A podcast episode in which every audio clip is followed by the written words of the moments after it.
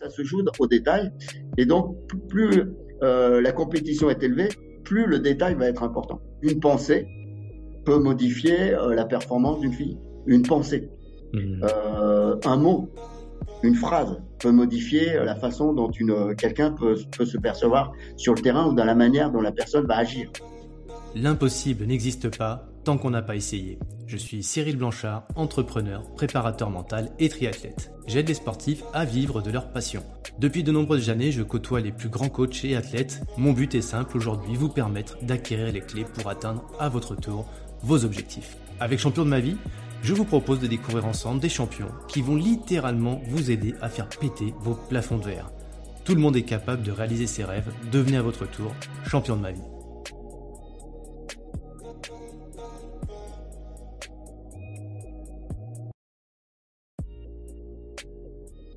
Bonjour et bienvenue à toutes et tous dans le podcast Champion de ma vie. Je vous espère en forme. Aujourd'hui, j'ai en face de moi, j'ai avec moi, pour ceux qui nous voient sur YouTube et ceux qui nous écoutent, eh bien, vous allez en voir en face de vous quelqu'un qui a une grande expérience. Il s'appelle Nadi. Il est actuellement dans le monde du foot. Ça fait longtemps qu'il traîne ses quêtes dans le monde du foot, mais vous allez voir au travers de son parcours qu'il a eu euh, pas seulement ce terrain de jeu-là dans lequel il a pu s'exprimer, mais bien d'autres. Comment vas-tu, Nadi?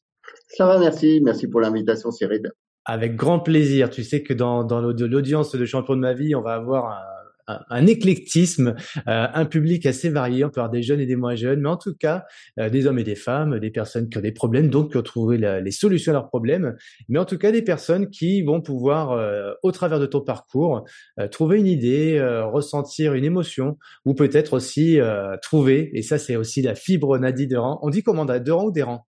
Deran. Déran, Nadie Déran. Donc, pas, je te prie de m'excuser pour euh, pour cette petite fourche. mais donc, Nadie, tu es dans le monde du foot, mais euh, et on va le voir. Vous l'avez, vous, le verrez d'ailleurs, ceux qui sont sur YouTube. Là, il y a mon petit fagnon à côté, OL. Eh oui, parce que tu travailles avec et pour l'OL. Mais avant d'arriver dans le monde du football, Nadie, euh, c'est quoi ton histoire? Elle commence quand cette cette histoire?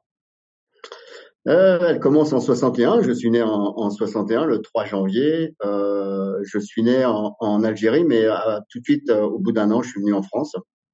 Euh, voilà, donc j'ai grandi dans la Drôme. néanmoins, j'ai eu une enfance assez difficile puisque je suis séparé assez jeune. De, enfin, les enfants sont séparés assez jeunes de, parce qu'on est cinq, des, mmh des, parents. Et en fait, j'ai grandi euh, dans des familles d'accueil et puis euh, des maisons euh, d'accueil et des, centres comme ça pendant jusqu'à mon adolescence, jusqu'à mon armée d'ailleurs. D'accord. Est-ce qu'on peut dire que justement c'est déjà ces premiers pas dans la vie, c'est ce qu'on forgé un petit peu aujourd'hui ton, ton acier. Là, tu es dans le monde du football professionnel. Hein. Euh, tu es euh, spécialiste dans la préparation mentale, on va le voir ensemble.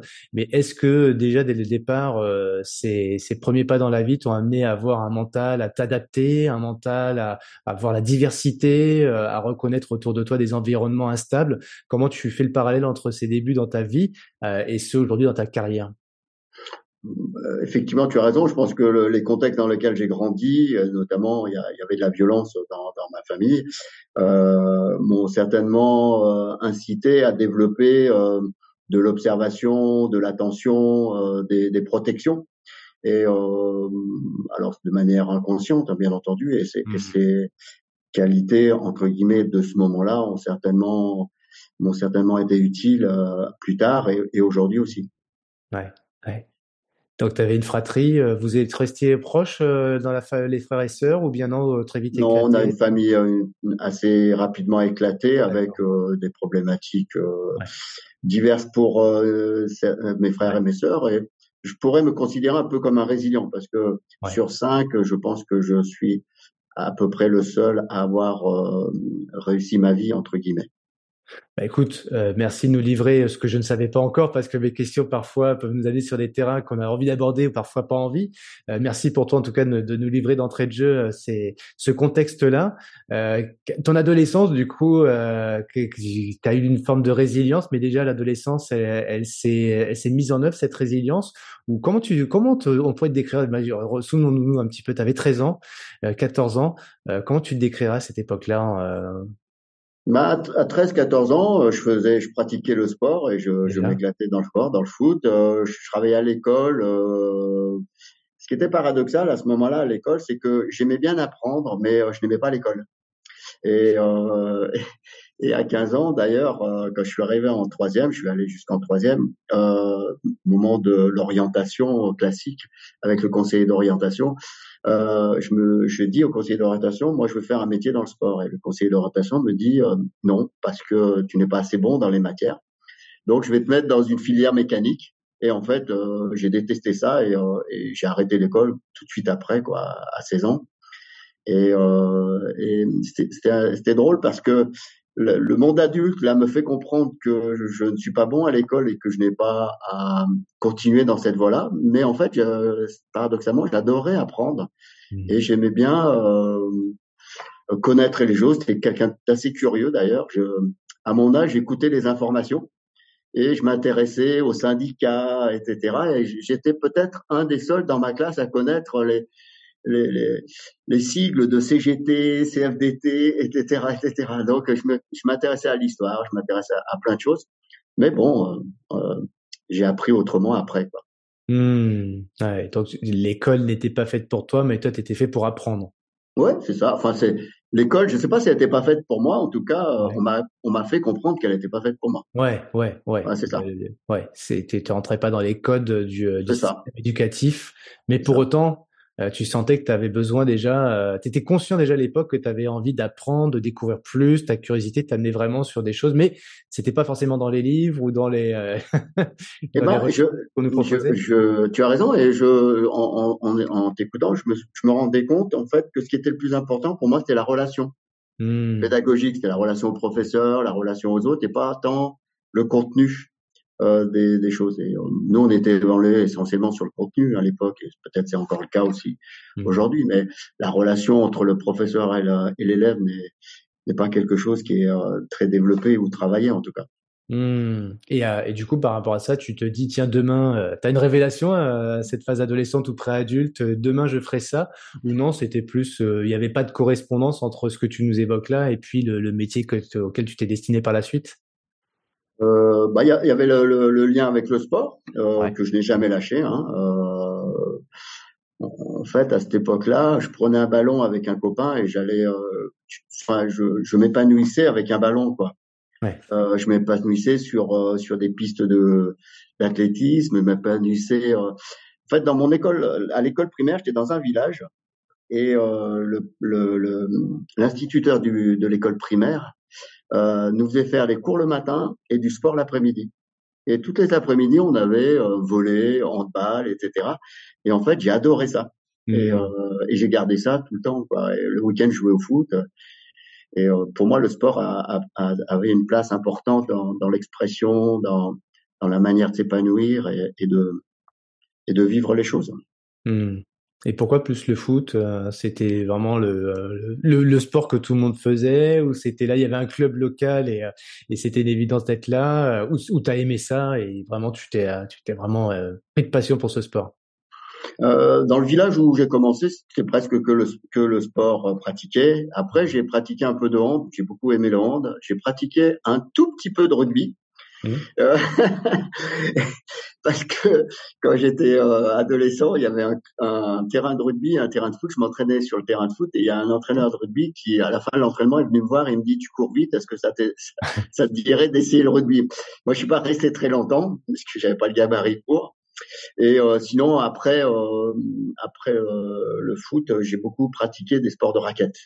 Uh-huh. voilà, j'ai fait du tennis, j'ai fait du, du squash, etc.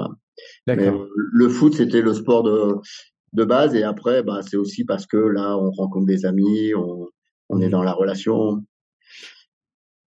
Ouais, parle beaucoup déjà de, de relations, d'échanges, de mmh. partage. Euh, tu parlais plus euh, globalement de socialisation, l'aspect social de, de, la chose, que ce soit le sport à l'école. Mmh. Euh, donc pour toi, c'était une évidence. Du coup, tu t'étais dit à l'époque, tiens, je vais être prof, je vais être médecin dans le social. Je veux, non, tu. Non, non. à la sortie de l'école, j'ai pratiqué. Bon, j'ai eu un accident très grave. j'ai acheté une moto à 18 ans et j'ai eu un accident très grave. Je suis resté huit mois à l'hôpital. Euh, et en sortant, ben, de toute façon, la, la, la, la transmission, c'est-à-dire le, métier de transmettre quelque chose était en moi et, j'ai pratiquement pratiqué que ce genre de, de métier. J'ai été moniteur de colonies de vacances, j'ai été euh, j'ai travaillé dans un centre social, j'ai été moniteur d'auto-école, euh, j'ai passé mes, mes diplômes euh, d'entraîneur, mes brevets d'État, etc. Et j'ai toujours été un peu dans ce monde de la formation, de la transmission, euh, de l'encadrement d'équipe. Et, euh, alors sans, vraiment, le formaliser, à un moment donné, c'était surtout ces, ces contextes-là qui m'attiraient. Euh, alors comment on fait d'ailleurs? Parce que ça euh, euh c'est un, un, sujet tu sais en France euh, je t'apprends j'apprends à personne d'ailleurs. En général quand on veut aller dans une voie il faut des savoir-faire il faut des compétences et donc faut un diplôme. Euh, il faut passer par la case donc diplômante. Toi tu tu as le est-ce que comme tu n'étais pas fait pour l'école en tout cas cette période là tu te tu te contraignais, tu te forçais à, tu t'es forcé à aller sur cette voie d'enseignement pour t'enseigner toi et après avoir ton diplôme et pouvoir transmettre, ou ça s'est fait de façon empirique, pas de façon par le terrain? Alors, je suis parti du terrain. Euh, effectivement, j'étais d'abord éducateur, entraîneur. Euh, j'ai fait, euh, je faisais de la formation dans mon club. Je formais d'autres éducateurs, mais de manière comme ça, un peu expérientielle et, sans vraiment de, de, de, contenu théorique. Et un jour, j'ai rencontré une psychologue qui cherchait un terrain de stage euh, pour faire sa thèse. Et en fait, on a travaillé pratiquement dix ans ensemble. Alors là, on, est, on a quelle période d'ailleurs Là, t'as quel âge euh, Là, j'ai euh, autour de, de 24, 25 ans on va y revenir, hein, excuse-moi Nadi, mais qu'est-ce qui s'est passé du coup entre 10 euh, jusqu'à 24 ans? C'est ce que tu as dit euh, l'encadrement, éducation, enfin éducateur. Euh, Voilà, c'est ça. Je travaillais, j'ai travaillé, je faisais un peu beaucoup de métiers, puis un jour j'ai eu l'occasion d'être embauché dans une municipalité, dans mmh. un office municipal des sports, et j'avais mon brevet d'État, etc. Et j'ai été embauché et détaché auprès d'un club de foot. Et en fait, j'étais à plein temps dans le club de foot du lundi au dimanche et j'entraînais des petits euh, du matin au soir. Euh, je faisais que ça, je n'étais pas marié, bon, etc. Et, et en fait, euh, ma vie c'était le, le foot quoi. Je faisais, mmh. j'entraînais, j'entraînais, j'entraînais, j'entraînais, j'entraînais. Je jouais un peu, mais j'entraînais beaucoup. J'étais responsable ensuite d'une école de foot de 300 gamins euh, avec euh, une quinzaine d'éducateurs. Donc euh, voilà. À quel endroit d'ailleurs? À Benicio, Maguette. D'accord, donc tu étais dans la Drôme, tu disais, euh, puis après Ouais, puis après je suis monté à Vénissieux, euh, j'ai habité euh, dans, dans, le sud de, de Lyon, ouais. et, et c'était un, un, club qui était situé en zone urbaine sensible, ouais. donc avec toutes les difficultés que qu'il y a dans, dans, dans, les dans les zones urbaines sensibles. Et, il y a une donc je disais à l'époque il y a une fille qui, qui que je rencontre et qui cherche un, un terrain de de stage, de, de, mise en pratique d'une de sa thèse de recherche. D'expérimentation, euh, de recherche, ouais, d'accord. C'est ça. Et euh, elle est à Lyon 2, elle est euh, elle est dans un laboratoire de recherche sur le développement de l'enfant, euh, dans un laboratoire de de psychologie cognitive et de développement de l'enfant. Et en fait, on, on se croise comme ça et on commence à discuter et à en changer. Et donc, elle me partage un peu euh, ce qu'elle fait sur euh, la théorie de l'enfant, le développement de l'enfant. Elle est plutôt courant Piaget, etc. Et euh, petit à petit, en discutant, moi, je lui dis, ben, c'est étrange parce que on pourrait faire le lien entre la pratique et euh, ce que tu es en train de parler. Et en fait, on monte un projet à ce moment-là, et elle me, elle m'apporte ce qu'elle sait sur euh, sur ces concepts et mmh. ce cadre de référence. Et moi, je lui dis, ben, on va essayer de le mettre en pratique. Et en fait, on monte un projet et on, on crée une structure mmh. à un moment donné. Et dans les années 80, je crois que c'est en 96, on gagne un prix. On monte à, on est, c'est à l'époque où euh, euh, Jean-François Lamour est conseiller du président Jacques Chirac. Mmh, mmh, mmh. Et en fait, il nous ça, fait ça parle à ma génération, ça parlera pas tout le bah monde. Oui. moi, ça me parle 95, élection de Jacques Chirac, euh, les Champs-Élysées. Euh, et c'était les belles années. Hein. On se posait pas trop de questions à cette époque-là, euh, avant le Black Blamber 98. Mais bon, c'était assez insouciance cette période-là. C'est de beaux souvenirs pour beaucoup de gens. Mais bon, les ceux qui nous écoutent, certains n'ont pas connu cette période-là. Et, et ça dit en passant, d'ailleurs, toi qui es dans le monde du foot et moi qui suis un petit peu, c'est comme ça que je te connais, puisqu'on a, on se croise dans, dans chez à l'OL ou dans d'autres structures proches de de Lyon d'ailleurs, dans le monde du foot. Et euh, une surprise que je voudrais partager avec vous tous et avec toi, Nadi, je pose souvent la question, euh, ils ont à peu près 20 ans, 25 ans, et ils sont tous euh, sous l'emprise encore aujourd'hui de 1998. Ils n'ont pas connu la période, mais quand tu leur dis entre 98 et 2016, qu'est-ce qui te marque le plus C'est étonnant. Moi, je suis toujours subjugué de ça. Ils disent, ah bah attends, Zidane. Mais ils n'ont pas connu Zidane, en tout cas. Ils le connaissent en tant qu'entraîneur, mais ils n'ont pas connu en 98 avec le Black Blamber et compagnie. Mais pour eux, et même s'ils n'étaient pas là, ça les, ça les marque plus. C'est quand même incroyable le poids d'un événement à un moment donné qui marque une génération vivante, mais même une génération après. Et donc toi, bon, c'est pour dire aussi que cette période-là était juste fantastique, hein, mais bon, allez, pas trop de nostalgie, faisons pas les vieux. Et toi, 95, enfin 96, pardon, donc tu as, as, as, un prix, c'est quoi ce prix? Euh, bah, C'était euh, le, euh, un concours sur des projets euh, qui s'appelait Fais-nous rêver, je sais pas si tu, tu connais ah. à l'époque, et euh, donc on, on, gagne ce prix-là. Ensuite, on est un peu identifié par par Jean-François Lamour sur ce projet-là. C'est un projet innovant qui combinait à la fois de la recherche et de l'expérimentation de terrain. Mmh. Donc, bah, la jeune fille avec qui je travaillais passe sa thèse, elle, elle, est doctorante et elle est maître de conférence à Lyon 2 et on continue à travailler ensemble à l'époque et on expérimente des, des, euh, des choses et on crée une, euh, une, euh, une approche pédagogique à un moment donné qui était un peu innovante, qui était la capacité à aider les enfants à développer des compétences cognitives à travers des situations de jeu et de terrain, et, ce qu'on appelait la, la, la, méthode interactive de résolution de problèmes. Et euh, qui n'existait pas à l'époque, mais qui était la combinaison entre euh, un cadre théorique piagétien sur euh, le développement de l'enfant, l'intelligence de développement de l'enfant, et euh, des résolutions de problèmes spécifiques au, football.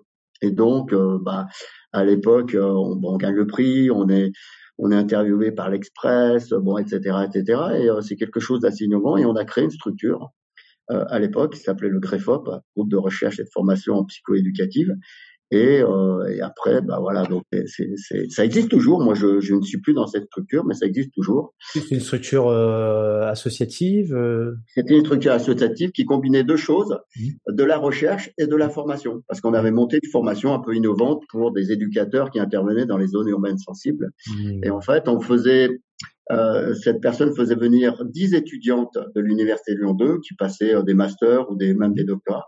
Et moi, je, je j'amenais dix éducateurs et, et on crée des couples, des binômes sur un objet de recherche. Par exemple, la construction de la règle à 13 ans. Et donc, j'amenais un, un éducateur qui entraînait des jeunes de 12-13 ans et une fille, euh, une, une, une fille ou en général des filles, mais ça peut être un garçon, qui faisait euh, des études là-dessus. Et donc, il devait travailler pendant une saison sportive sur l'objet de recherche et de créer du lien entre la théorie et la pratique. Et on a fait ça pendant plusieurs années. Et c'était très, très intéressant. Ah, ça m'a permis. Deux choses, euh, mon dire, euh, retiens dans tête ce que tu allais me dire. Hein. J'aurais pas trop de couper dans ton élan, mais deux choses. Euh, la, la, la, première, déjà, il s'est passé un certain nombre d'années déjà entre toi et cette chercheuse, euh, qui s'appelle comment d'ailleurs? Béatrice Clavel. Béatrice, donc vous avez développé euh, une, une sorte de méthode? Oui, c'est ça. Hein Moi, je, je, je, je, reconnais en toi ce côté très pragmatique de dire bah tiens, euh, de façon empirique, je sens intuitivement qu'on peut faire des choses avec le côté scientifique entre guillemets, et t'en sors une méthode. Et mmh. cette méthode-là, elle a fait ses preuves. Donc, elle a. Qu'est-ce qu'elle a permis d'ailleurs euh, Je reviendrai sur le point 2, mais elle a permis d'apporter quoi à aux enfants euh, cette méthode? Qu'est-ce qu'elle oh, C'est du développement cognitif, tu parlais, mais en gros, si on prend le point de départ, il y a une problématique. J'applique ta méthode. Quelle est la solution ou l'amélioration qu'on a à la fin de quand on a appliqué tout ça? En fait, c'est euh, la, méthode permettait de, de combiner euh, un, cadre théorique qui dit que l'enfant il se développe par étapes. Euh, bon, de 0 à, 6 ans, il développe telle compétence, telle caractéristique, etc., etc. Mmh. Et en fait, euh, on s'est rendu compte, nous, par exemple, que dans les zones urbaines sensibles et dans notre club, il y avait beaucoup de violence mmh. à partir de 12-13 ans, et, et, y compris dans le dans le club. Et euh, on s'est dit pourquoi il y a tant de violence et pourquoi ça commence à 12-13 ans? Et donc la, la, question centrale a commencé ici. C'est-à-dire, mmh. qu'est-ce qui fait qu'il y a violence à partir de 12-13 ans?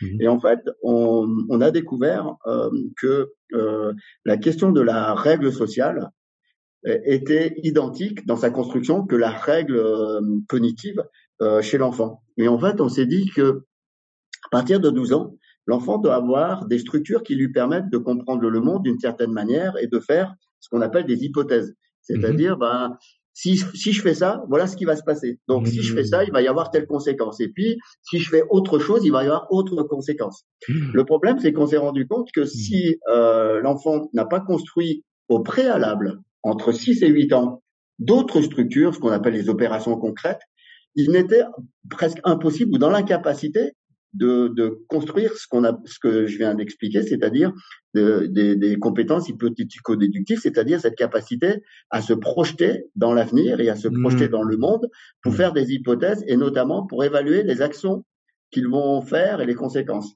Donc, on s'est dit, en fait, la violence commence à 12 ans mmh. parce que au préalable, entre 6 et 8 ans, les structures cognitives ne sont pas construites ou ne sont pas assez développées. Et donc, on s'est dit, il faut qu'on aide l'enfant à développer ces structures cognitives. Et Piaget dit comment il faut les développer. Et il dit qu'il faut les développer notamment par des, actions particulières et la manière dont les enfants vont réfléchir à ces actions. Donc on a utilisé l'activité football pour aider l'enfant à développer des structures cognitives qui vont lui permettre d'être plus structuré à l'âge de 12 ans, mais aussi de développer euh, des compétences qui vont l'aider à l'école, dans l'écriture, dans, dans sa capacité à, à, à, développer des projets, etc. Donc on a utilisé l'activité sportive pour aider l'enfant à développer des compétences cognitives et sociales. Mmh. Et, euh, et c'est ça qui était un peu innovant, c'était euh, d'amener de, de la recherche sur le terrain et de faire du terrain un espace de recherche et de renvoyer le, terrain à la recherche en disant voilà ce qu'on en retient, voilà ce que ce qu'on a réussi à faire. Et ça a été ça le projet en fait. C'était un, aller-retour entre la recherche et le terrain. Et c'est hmm. moi à ce moment-là que j'ai pris conscience hmm. euh, de, des concepts théoriques que je ne connaissais pas en fait. Enfin, je hmm. pratiquais, j'étais sur le terrain tout le temps, et parfois j'étais confronté à des situations que, pour lesquelles j'avais pas de solution. Et là, ça m'a ouvert vraiment l'esprit et, et, euh, et, les yeux.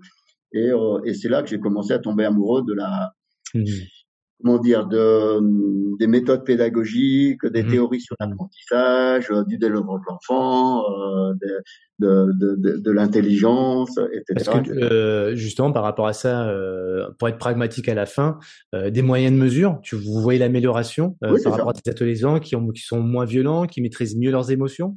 C'est ça. Concrètement, c'est Oui, c'est ça. Et en, fait, c'est l'enfant, en fait, l'enfant de 6 à 12 ans, il est dans une logique d'action. Mmh. Euh, si, je, si, je, le fais de manière rapide, logique d'action, c'est euh, l'enfant euh, ne, fait des choses par rapport aux actions qu'il va faire. Donc, il est toujours dans une logique d'action. Et il a très très peu de réflexion dans, sur ses actions. Mmh. Et en mmh. fait, euh, tant qu'il est là-dedans et qu'on ne lui permet pas de développer d'autres structures cognitives, à 12 ans, il est toujours dans une logique d'action. Et à 14 ans aussi. Autrement dit, euh, si on l'embête, il nous met un coup de poing et il nous met un coup de poing. Mmh. Donc, il a un répertoire de réponses qui est assez limité. Mmh. Animal. Mais c'est ça, parce que en fait, euh, euh, son répertoire de réponses n'est pas suffisamment élaboré dans si je fais ça, voilà la conséquence de ça. Donc, il n'est pas dans une perspective d'une projection et dans une capacité à se projeter dans l'avenir parce que cette structure ne l'a pas développée. Mmh. Et donc, euh, on se dit que si la structure de 6 à 8 ans n'a pas été suffisamment élaborée, ce qu'on appelle du structuralisme, élaborée, etc., les structures suivantes vont avoir du mal à se constituer au-dessus. Autrement dit, si on n'apprend pas à marcher comme il faut, on va avoir du mal à courir comme il faut derrière. Mmh, mmh. Mais on ne peut pas demander à un enfant de courir s'il ne sait pas déjà marcher. Mmh. Et donc, si à 6-8 ans, la marche n'est pas stable ou euh, correcte, on va, à 12 ans, ça va être difficile. Euh, Un peu, c'est ça, mais je le fais de manière simple. Mais c'est très bien, c'est très bien parce que ça nous donne envie forcément d'explorer de, un peu plus. Donc d'ailleurs, si on veut explorer la chose, si on veut plus de ressources, parce qu'il y a peut-être des parents qui nous entendent, disent ah mon fils, papa ou ma fille, euh, où est-ce qu'on peut trouver quelques ressources par rapport à ça? Comme ça, je les partagerai. Ben, euh, nous, on a fait un projet, mais c'est, tu, tu te rends compte que c'est 90, 96, 97, 98, donc c'est ah. déjà un peu vieux. Euh, après, euh, bah, de toute façon, le, les psychologues sont, sont très, ouais. euh, certains sont formés à ça, oui. et je pense que l'université a, a, des, a, des, ressources autour de ça. Nous, moi, pour le moment, je, suis, je me suis un peu éloigné de ça, de ce projet-là, en tout cas, okay. parce que je, je suis maintenant dans un sport de haut niveau, mais euh, et on va en parler. Mais tu disais aussi dans, dans l'étape 2, en fait, nous, on était à deux au départ, et puis on a eu je, je sais pas ce que tu as dit, mais je le reformule avec mes mots, euh, l'intelligence entre guillemets de créer une euh, de nouveaux duos pour que justement cette euh, cette cette expérimentation ne reste pas qu'au stade de deux personnes, mais elle se duplique et qu'elle fasse ses petits avec euh, d'autres bah, d'autres éducateurs de ton côté et d'autres apprenants ou thésards ou chercheurs du côté universitaire. Et ça, ça, ça a bien fonctionné justement cette deuxième partie, la stabilité de votre modèle en fait. oui, oui, c'est ça. Et, et en fait, on a créé une structure pour stabiliser le, ce, ce modèle-là. Et, euh, et, en fait, il y avait effectivement sur une saison, il y avait 10 éducateurs et 10, euh, et 10 jeunes, jeunes étudiants, étudiantes qui fonctionnaient ensemble et en binôme et qui étaient accompagnés par nous. Donc il y avait euh, Béatrice qui était euh, directrice de recherche et moi-même qui était euh, l'éducateur référent du terrain. Mhm. Et on a constitué des équipes qui ont fonctionné. Alors toutes les années, ça changeait. Les, les équipes changeaient parce qu'il y avait des, des objets de, de, de, recherche qui étaient différents. Mais effectivement, ça, ça, ça a fonctionné pendant un certain temps comme ça. Okay. Et après, euh, tu t'es euh, mis un peu plus sérieusement dans le monde du football, euh, du monde de, de, du foot professionnel, ou c'est pas venu Alors, Pas tout de suite. après, j'ai été identifié par le, cadre technique régional Jean-Yves Augier à la Ligue, parce qu'il y a une convention qui avait été signée avec la Ligue, justement pour que je sois déchaché une partie de mon temps à la Ligue, pour faire des formations sur le brevet d'État. Donc, moi, je mmh. intervenais, à partir de 98, j'ai commencé, commencé à intervenir sur les formations du brevet d'État parce que nous on avait créé une formation avec Béatrice et en fait j'intervenais sur euh, la gestion des conflits, l'intervention dans les zones urbaines sensibles, etc. Et euh, j'avais des interventions très spécifiques à la Ligue euh, Rhône-Alpes à l'époque de football sur des formations et sur des sujets bien particuliers. Hmm. Donc c'est comme ça que je commençais ma, mon métier grosso modo de, forme, de vrai formateur. Ouais, j'allais dire un peu de, de pacificateur. Ah, on connaît un peu, je, vois un peu le Messie, tu vois, le messager ou du moins le l'homme providence qu'on attend dans un milieu anxiogène, compliqué, violence, conflictuel, etc. Hop, on amène, euh, certains diront un négociateur, moi j'ai envie de dire aller pacificateur. Et toi, pour le coup, tu c'est un peu ce que tu amènes, ce côté euh, considération de l'environnement pour que chacun puisse trouver son son équilibre, son harmonie euh, individuelle et collective? C'est ça, ça nous ramène aussi un petit peu au sujet de ta petite enfance quelque part. Mais bon, toi, sans faire le psy, hein, mais comprendre un petit peu tes troubles à toi et dans quelle mesure tu as pu trouver des solutions pour toi et les apporter et les partager aux autres? Ouais, je, dirais, euh, tu vois, tout à l'heure on parlait euh, de, de ton séminaire, enfin de tes conférences hier qui étaient mmh. super sympa euh, sur champion de sa vie. En fait, c'est, je disais que c'était un peu ramener de l'intelligence. Mmh. dans dans ça. Et alors effectivement, il y a la, il y a la dimension émotionnelle, affective, etc. Le problème, c'est que quand cette dimension affective, émotionnelle prend le pas et contrôle euh, la situation, c'est pas très, elle est pas très bien conseillère la, la dimension euh, affective et, parce qu'elle peut ramener de la colère, de la tristesse, etc. Et, et en fait, ça, ça mène pas à grand chose. Ramener de l'intelligence de temps en temps, c'est intéressant, et, y compris dans un contexte comme ça, c'est-à-dire contexte où il peut y avoir de l'émotion, de la violence, bon, tout ce qu'on veut. Ramener de l'intelligence, c'est aussi ramener cette capacité à prendre un peu de recul, mmh. à tirer des enseignements de ce qui est en train de se passer, sans forcément juger de quoi que ce soit. C'est-à-dire, c'est pas bien ou mal, c'est qu'est-ce qu'on est en train de percevoir. Euh, bon, il y a des choses qui fonctionnent, des, choses qui, qui fonctionnent plutôt bien, des choses qui fonctionnent plutôt bien. Et quand ça fonctionne pas bien, qu'est-ce qu'on pourrait imaginer pour améliorer la situation? C'est ça, pour moi, ramener de l'intelligence dans, une, dans des contextes ou des situations particulières.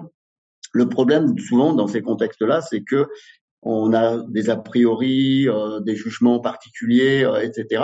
Et donc ça, ça colore tout de suite la situation et euh, c'est bien ou c'est pas bien. Et ils sont, ils sont, ils sont gentils ou ils sont méchants, etc. Et donc ça n'apporte pas forcément de solution, si ce n'est que bah, on tourne en rond un petit peu.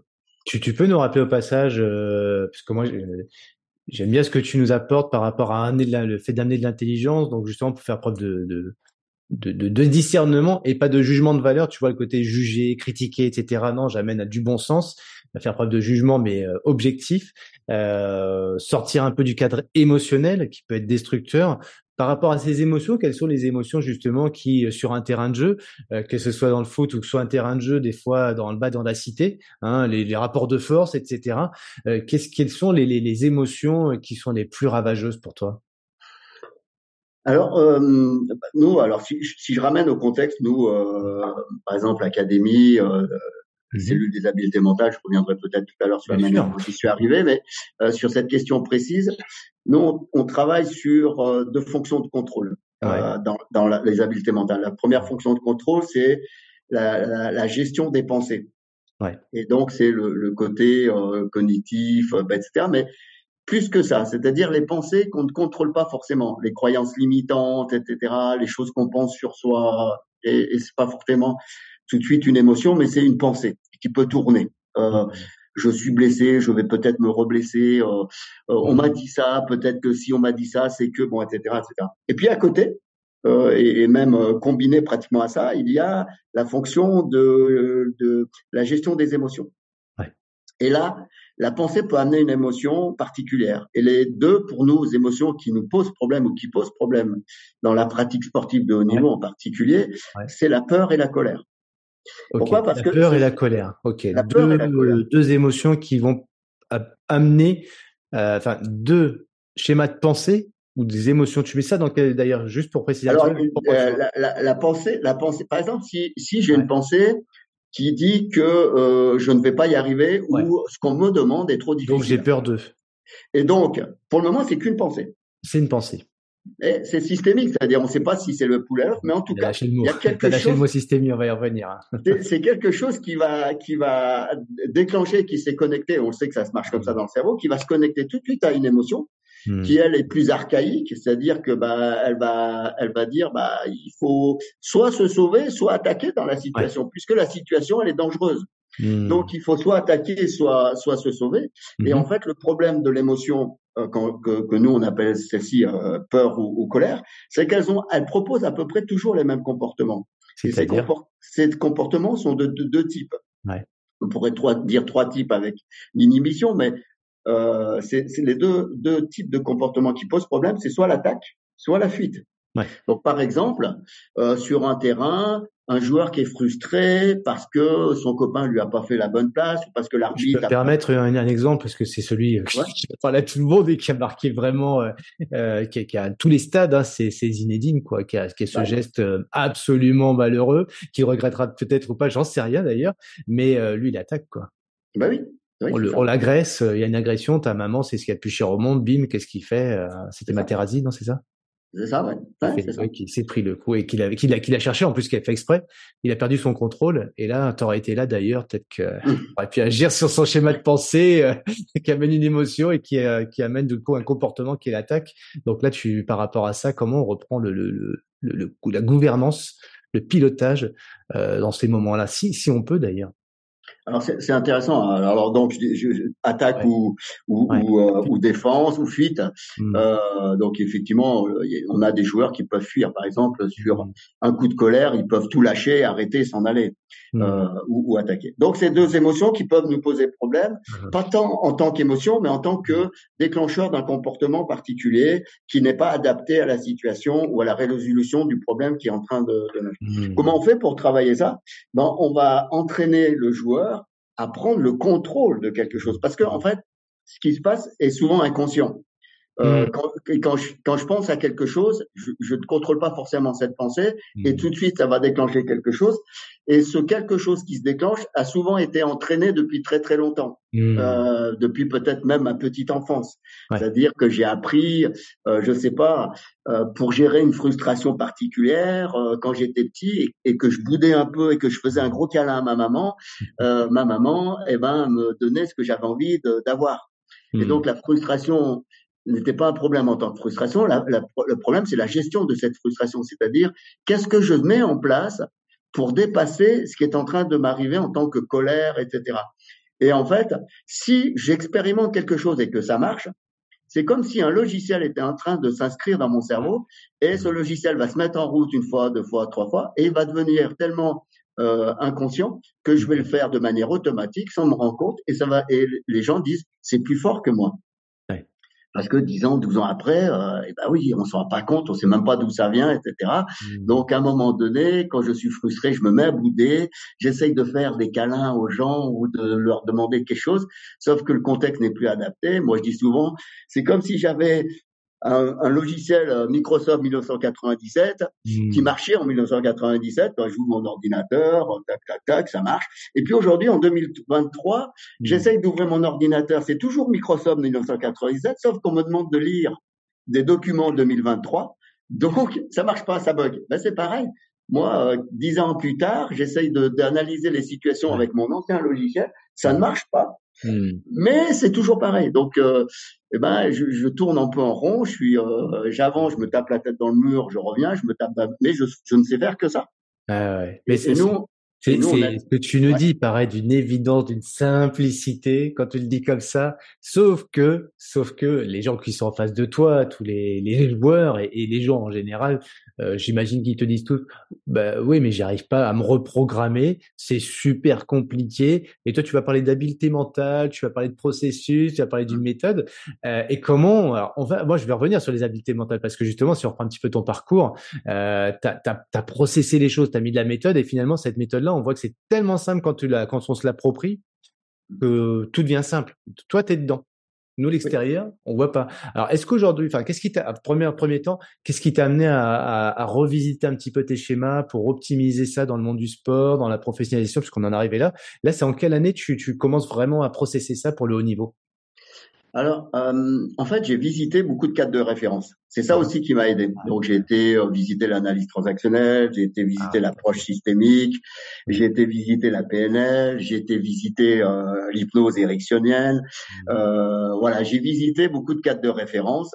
Et en fait, euh, j'ai eu plutôt une approche intégrative. Ça veut dire quoi? Ça veut dire qu'en mmh. fait, j'ai intégré progressivement un certain nombre de choses. Mmh. Aujourd'hui, je fais de la formation. Euh, l'autre jour, je faisais une formation en management. Et dans ma formation, euh, j'ai pas de PowerPoint et en fait, je déroule comme ça. Mmh. Et il y a un stagiaire au bout de deux jours d'intervention qui me dit mais comment tu fais pour euh, faire ça?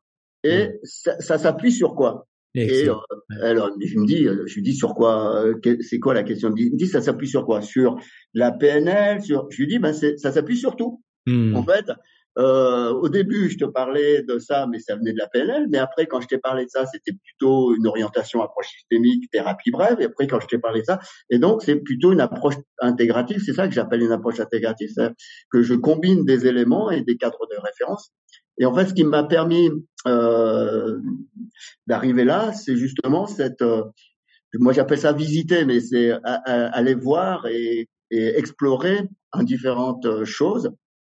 Et j'ai commencé à explorer ça quand j'ai été embauché. Euh, bon, j'ai créé ma structure, je, te l'avais dit, euh, dans le foot. J'étais, j'intervenais à la ligue, et ensuite j'étais détecté, identifié par un cabinet consultant. Hmm. Euh, dans le cadre d'une formation que je faisais et j'ai réussi à passer un diplôme d'ingénieur sans avoir sans jamais avoir mis les pieds à la fac. Mmh. Et euh, petite parenthèse, j'ai eu mention très bien à ce diplôme d'ingénieur. Et ingénieur en quoi d'ailleurs C'est quoi le, En ingénierie de formation. Pour, pour la question de l'étudiant, c'est quoi ton référentiel en ingénierie? C'est ça, ingénierie de formation. Et euh, donc, c'était cette capacité, la capacité à développer, à, monter, concevoir de l'ingénierie de formation et de l'ingénierie pédagogique. Et en fait, j'étais euh, identifié par un cabinet consultant qui travaille à Croix-Rousse, qui s'appelle Parcours Consultant à l'époque, et qui souhaitait travailler sur le développement des compétences des managers. Mm-hmm. Parce que leur métier, c'était d'intervenir dans les organisations et d'accompagner les managers. Et ils m'ont demandé de travailler sur euh, le process de développement des, des qualités, des, des, compétences des managers. Et donc, j'ai été embauché chez eux pendant cinq ans et j'ai développé euh, un, une méthode de développement des compétences des managers. Hmm. Et à partir de là, euh, j'ai découvert euh, notamment l'analyse transactionnelle que je connais pas, que je connaissais pas parce que eux étaient euh, un centre de formation d'analyse transactionnelle. Hmm. là, j'ai découvert bon plein de choses, les états du mois les jeux psychologiques et, et, et, tout, tout, ce qui tourne autour de l'instruction. Alors, je suis pas allé au bout de, de la certification, mais en tout mhm. cas, j'ai appréhendé un certain nombre de concepts de, de, et de compréhension des relations entre les personnes. Et j'ai découvert à ce moment-là ce qu'on appelle la théorie organisationnelle de Berne. Et la théorie organisationnelle de Berne, c'est euh, Eric Berne, c'est l'inventeur de la de l'analyse transactionnelle, et il a écrit un livre qui s'appelle Structure et dynamique des organisations et des groupes, et il a, euh, on, comment dire, formalisé, rendu un peu scientifique la, la manière d'analyser le, le, fonctionnement, la constitution et le fonctionnement des groupes. Depuis la Chine ancienne, en passant par la Grèce antique jusqu'à nos jours. Et en fait, je me suis approprié ça. Et aujourd'hui, je l'enseigne. Mmh. Et donc, j'ai découvert euh, la dynamique des groupes, mais j'ai découvert aussi des cadres de référence sur la relation, sur la communication, etc., qui m'a ouvert beaucoup de choses après avoir découvert Piaget et, et l'université avec euh, Béatrice, c'est-à-dire euh, voilà. Donc là, je découvre le monde du travail, je découvre. Euh, là, sans sans sans te te mettre une claque, une gifle là. Mais t'as quel âge là dans cette cette période de connaissance, ce bouillon de culture là? 30 ans. Ouais. Ok, donc là, t'es, t'es, t'es trans, euh, ces, ces années-là, là, tu, tu vas chercher des, des connaissances, ah des connaissances, et, et finalement, euh, pour le jeune étudiant qui était, qui scolaire, euh, qui, qui n'acceptait pas, qui était pas forcément bien dans le moule scolaire en tout cas, là, tu rattrapes vraiment une grande partie de, de, tes, de tes connaissances, enfin, rattrape attention, attention hein, par rapport au côté très académique de la chose. Hein. Bien sûr. Mais donc euh, là, c'est énorme. Il y, a, plein de gens qui se dire, attends, analyse transactionnelle, PNL, euh, la systémie, euh, vers l'hypnose, etc., etc., pour arriver à la fin à la théorie organisationnelle de, organisationnelle de Berne. Berne. Ne. D'accord. Tu vois, j'avais même pas identifié moi, l'analyse transactionnelle, j'ai même pas retenu son nom, mais c'est quelque chose que j'ai beaucoup apprécié d'ailleurs à prendre dans les... quand j'avais 30 ans aussi, pareil comme toi. Euh, mais pour le coup, je suis pas allé aussi loin que toi, quoi. Et donc toi, tu, tu, arrives à sortir. J'aime bien, tu l'as dit deux fois, hein, mais je sors une méthode de tout ça. Ouais. Donc là, c'était pour les managers. Là, c'est pour les managers et c'est pour la compréhension des organisations et le fonctionnement de la dynamique de groupe. Euh, je dis ça pourquoi? Parce que en fait, aujourd'hui, dans mon métier euh, et dans la préparation mentale, il y a deux axes. Ouais, ouais. Écoutez bien. Là, je me permets de faire un petit, juste le temps que les, nos auditeurs fassent une petite pause, prennent voilà, un verre d'eau, parce que là, on va rentrer dans le dur. On va rentrer quand même dans le, la, la, méthode de Dany, celle qu'il utilise avec ses équipes de très haut niveau, hein, parce que quand même l'OL, attention, l'OL féminin, donc imaginez, hein, c'est là quand même l'équipe référente en Europe. Donc Dany accompagne. Alors donc c'est là qu'on y vient. Excuse-moi, Nadi. Mm. Individuellement, les joueuses et collectivement, le groupe y compris le coach, la systémie, euh, l'ensemble du groupe, quoi, c'est-à-dire le staff, etc. Donc là, ça va être très intéressant parce qu'on va vraiment aborder le sujet de l'individu dans le groupe et du groupe pour l'individu. Ouais. Et donc, euh, alors c'est aussi à l'académie qu'on fait ça. On accompagne aussi des, des groupes de jeunes et, et, euh, et donc dans, dans, on a une cellule qui s'appelle cellule d'optimisation des habiletés mentales. Et je disais, il y a deux axes. On travaille sur deux deux dimensions plutôt. La première dimension, c'est la dimension collective. Hmm. Et dans cette dimension, on découpe, on, on, identifie trois choses. Donc, on identifie euh, la, la, la, dimension dynamique de groupe en tant que telle, c'est-à-dire la structure du groupe, la cohésion d'équipe, etc. Et là, on travaille dessus et on l'analyse à travers des sociogrammes, etc. On travaille sur la question du leadership. Et là, on identifie trois types de leadership qu'on va euh, analyser, identifier et accompagner et on est en train de créer ce qu'on appelle une école du leadership à l'académie. Et on travaille sur la dimension managériale. Et la dimension managériale, c'est l'accompagnement des coachs sur le management de l'équipe et notamment sur la capacité à construire ce qu'on appelle une autorité saine. S-A-I-N. Quels sont les éléments dans le management qui nous permettent, qui permettent à la fois dans la structure du groupe et dans la dynamique de groupe de mettre en place des choses pour que les personnes se portent bien et euh, puissent développer leur, leur plein potentiel. Ouais. Ça, c'est la dimension collective. Et cette dimension collective, elle se fait euh, essentiellement avec le coach. Mmh. Euh, pourquoi? Parce que en fait, euh, il y a une problématique dans le, le métier de préparateur mental aujourd'hui. C'est-à-dire que c'est pas un métier qui est, qui est, euh, c'est, qui c'est un métier qui se développe, mais en fait qui est assez flou euh, mmh. dans les, les, contours. Et euh, il y a beaucoup de coachs qui n'en veulent pas aujourd'hui de préparateurs mentaux. Et pourquoi? Par rapport à cette dimension collective. Parce que en fait, la question se pose, c'est si j'ai un préparateur mental en tant que coach, est-ce qu'il s'il intervient sur la dimension collective, est-ce qu'il n'intervient pas dans mon précaré, c'est-à-dire dans ma zone de responsabilité sur la question de la tactique, de l'organisation, du management. Et ça, ça pose problème. Pourquoi? Ben Parce que euh, le, coach sait pas trop si ça se passe et le, et le préparateur mental sait pas trop comment se positionner par rapport à ça Pourquoi? Parce qu'il peut y avoir un frein qui s'appelle le principe de confidentialité. Et beaucoup de préparateurs mentaux arrivent avec ça en disant chaque fois que j'interviens, il y a ce principe de confidentialité qui s'impose. Hmm. Et ça, ça pose problème. Bien sûr. Et donc, euh, nous, notre façon d'accompagner les groupes, c'est on accompagne les groupes à travers le coach, parce que la première, le premier élément du, de la cohésion d'équipe et de la dynamique du groupe, c'est le leadership. Et le leader, le premier leader du groupe, c'est le manager, c'est le mmh. coach. Mmh. Donc on intervient très peu ou rarement sans le coach sur la question de la cohésion. Quand on intervient sur le groupe, c'est euh, à travers des activités type yoga, et là, on parle pas de dynamique de groupe, on parle des individus qui sont dans un endroit pour, pour euh, je sais pas, récupérer quelque chose, euh, respirer, bon, etc., etc. Mais on ne travaille pas sur la dynamique du groupe, rarement sans le staff, sans le, le coach. Euh, et puis, on a une dimension individuelle. Alors, avant d'entrer juste sur la, la, la, question de l'individu, est-ce que ça sous-entend que le coach, c'est un préambule, accepte l'idée d'avoir, de se faire coacher par un préparateur mental, en tout cas accompagné? C'est un préambule pour vous? En tout cas, nous, on se dit qu'aujourd'hui, euh, euh, tu vois, j'ai dit que la troisième dimension, c'est le management. Je dis aujourd'hui que le, que le préparateur mental est, est potentiellement un coach de coach. Et donc, il doit avoir euh, cette appétence, il doit avoir cette compétence d'avoir une analyse sur la dynamique de groupe et sur la posture et la position du manager pour pouvoir l'accompagner. Autrement dit, l'idée, c'est de créer un système à côté d'un système. Autrement dit, le, le, le, système dans lequel se trouve le coach, c'est lui, ses joueurs, son staff, et il fonctionne, et il a la tête dans le guidon, etc. Et il peut ne pas voir certaines choses. Le, le préparateur mental qui a cette dimension euh, managériale va créer un, un espace-temps dans lequel il va inviter le coach à venir tout seul et il va l'aider à analyser le système dans lequel il était précédemment en train d'agir avec et de lui permettre de prendre du recul, de la distance, peut-être même être confronté à un certain nombre de choses, disant voilà quand tu fais ça, bon etc.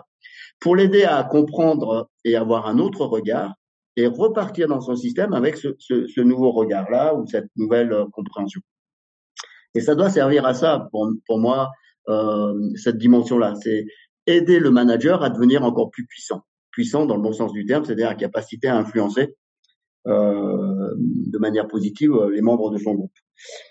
Euh, fait le même constat d'ailleurs, euh, excuse-moi, hein, je veux bien dire Nadi, hein, mais tu avais fait le même constat quand tu étais avec les managers, c'est-à-dire qu'en gros, euh, c'est bien d'agir sur la, la, dynamique de groupe auprès des managers, mais c'est le préambule peut-être à ça, ou en tout cas accepter que le directeur le, de la boîte, euh, quand c'est pas le directeur, ça peut être le directeur général, ça peut être le chef de service qui a les managers.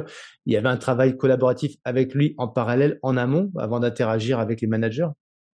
Euh, bah oui, de toute façon, euh, plus on va dans un niveau de leadership important, plus c'est intéressant euh, de, de discuter.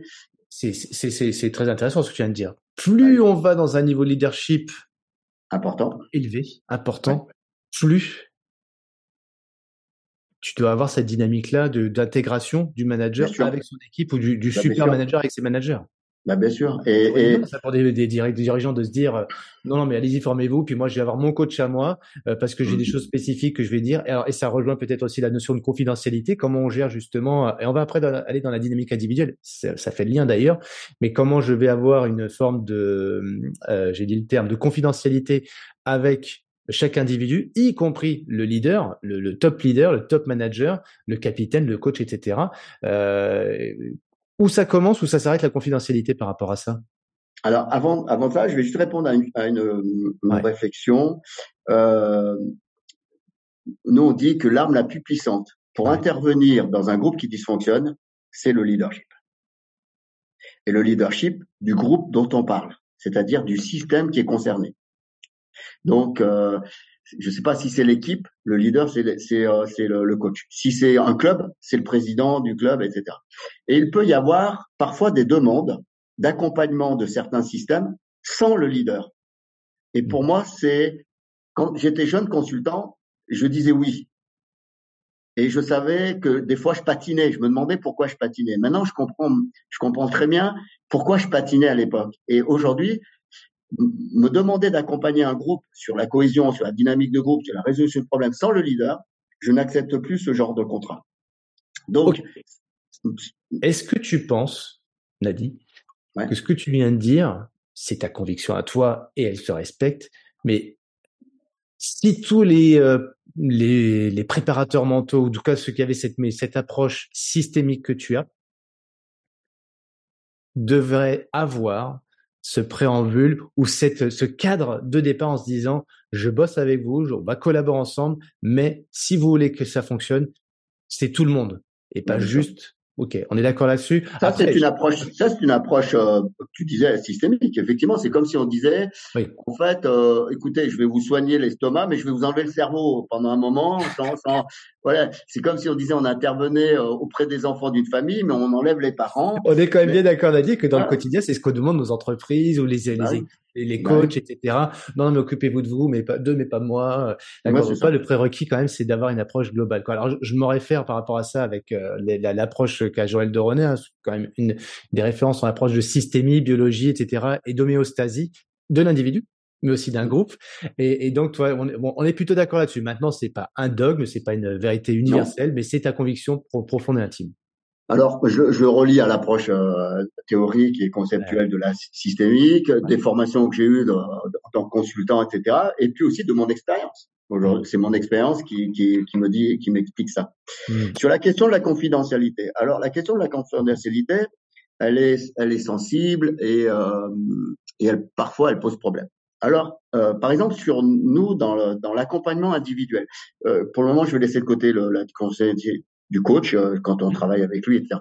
Mais par exemple, quand on accompagne des jeunes joueurs ou joueuses ou euh, les personnes dans une équipe, euh, le coach me dit, ben, est-ce que tu peux accompagner mentalement les, les, joueurs et les joueuses? Moi, je dis que il y a deux façons d'intervenir. Et je les nomme comme ça. Il y a une approche psychologique et une approche préparation mentale. Et ces deux approches sont différentes. L'approche psychologique, je vais la définir un peu comme ça c'est euh, c'est sortir les poubelles et les emmener à la déchetterie. Et ça peut paraître un peu euh, déconnant de dire ça, mais c'est un peu le, le, procès, le principe. C'est le jeune a des choses dans sa tête qu'il a envie de sortir et qu'il a envie de poser quelque part et peut-être de les recycler ou peu importe. Et en fait, faut qu'il trouve un espace dans lequel il va pouvoir faire ça et il peut là tout poser. Et là, il y a un haut niveau de, de, de principe de confidentialité, c'est-à-dire que nous, on, est, on peut ne pas être au courant de ce qui se passe dans la pièce. Et la psychologue, et nous, on a euh, cet espace-là, et la psychologue, on peut ne pas lui demander de compte rendu, elle nous donne rien de ce qui se passe. Son objectif, c'est d'accompagner la personne sur une problématique qui peut être euh, personnelle, la joueur, le joueur peut dire, bah, je sais pas, moi j'aime les garçons, j'aime les filles, euh, peu importe. Voilà, euh, ça peut être, euh, j'ai perdu quelqu'un, euh, je me sens pas bien ici, bon, etc. Et ça, c'est pour nous l'approche psychologique et on a une psychologue qui est dédiée à ça. Et puis on a de la préparation mentale. Mmh. La préparation mentale, pour moi, c'est le bras droit du coach. Et le préparateur mental, il est, il est une ressource dans le projet du coach, c'est-à-dire une ressource pour l'aider à atteindre son, objectif. Et c'est forcément un objectif de performance. Autrement dit, le préparateur mental est dédié à mettre en place des choses pour atteindre la performance. Autrement dit, quand il va faire des entretiens, se pose le problème de la confidentialité. Et là, pour nous, on est assez clair là-dessus. C'est-à-dire qu'on prévient les joueurs et les joueuses que quand euh, le préparateur mental travaille avec elles, il est d'abord au service du coach. Et il va aider les filles à résoudre des problèmes ou à développer des potentiels ou quoi que ce soit pour que ce qu'elles font euh, soit utile entre guillemets au projet du coach et qu'elles soient utiles à elles-mêmes, à leur propre mmh, projet. Mmh, mmh. Et et euh, là, on, on, explicite, on explicite bien aux garçons et aux filles que quand elles viennent, elles peuvent nous dire dans, la, dans, la, dans une relation avec le préparateur mental, il y a quelque chose que je ne veux pas que vous disiez au coach, hmm. et c'est le préparateur mental qui décide si c'est confidentiel ou pas.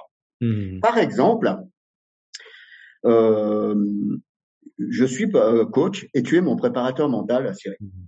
Merci. Et puis, mais puis euh, tu me dis, euh, Bon, on a dit, ce qui est important, c'est qu'il y a un principe de confidentialité dans le groupe et mmh. tout ce qui va se dire avec les filles ou les garçons, je, je ne le ressors pas, je, te, je, ne te dirai pas grand-chose. Ah là là. Ah, très bien. Et c'est 90% des cas hein, en préparation mentale.